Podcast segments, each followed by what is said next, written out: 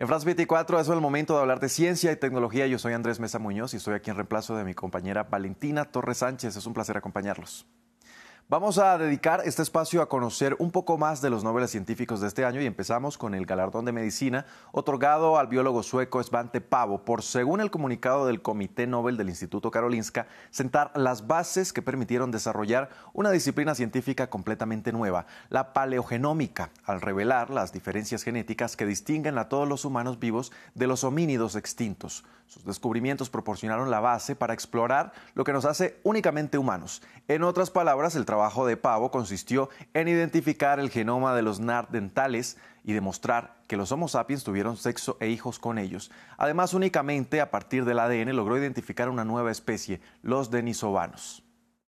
Svante Pavo descubrió las secuencias genéticas de nuestros parientes más cercanos, los homínidos neandertales y denisovanos.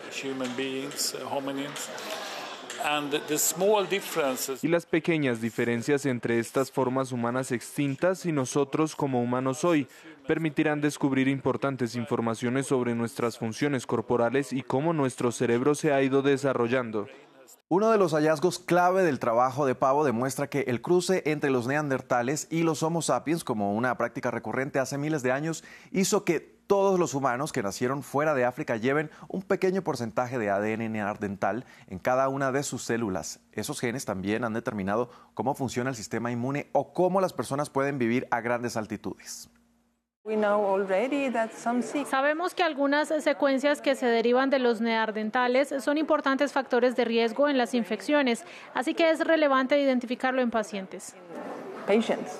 Pavo es considerado el padre de la paleogenómica y sus compañeros lo catalogan como un visionario de temperamento fuerte. Actualmente es el director del Departamento de Genética del Instituto Max Planck de Biología Evolutiva en Alemania. Lo que conduce nuestro trabajo es la curiosidad, diría yo.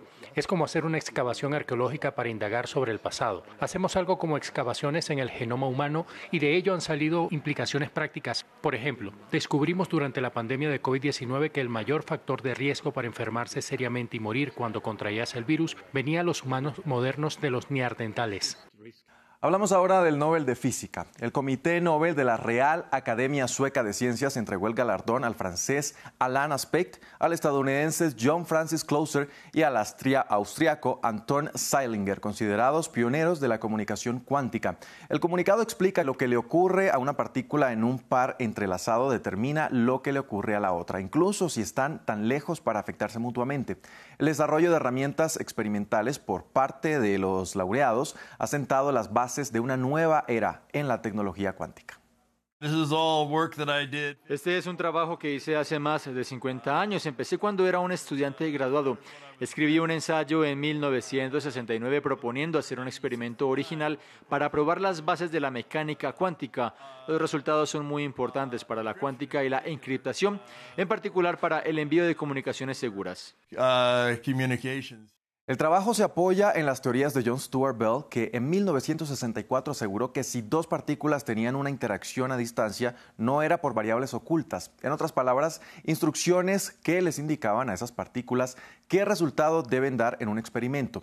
Años después, Closer confirmó la teoría en un laboratorio y luego Aspect y Seilinger por separado fueron incluso más precisos en sus experimentos.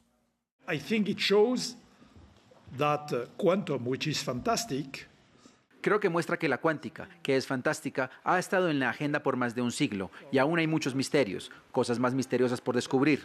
Muestra que la cuántica sigue viva. Un desarrollo muy prometedor son los simuladores cuánticos, es decir, las computadoras cuánticas que se construyen para procesos específicos, para la simulación de cuerpos sólidos, etc.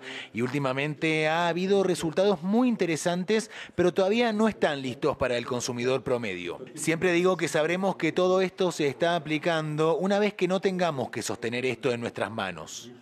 Por último, pero no menos importante, está el Nobel de Química, que también fue entregado por la Academia Sueca, que este año fue para Barry Sharples, Morten Medal y Caroline Bertossi. Sharples y Medal son considerados pioneros de la llamada química del clic y Bertossi logró aplicarla en el interior de células vivas. Este premio se concede a una nueva forma de fabricar moléculas grandes y complejas y otros materiales. Es ver la química como un Lego.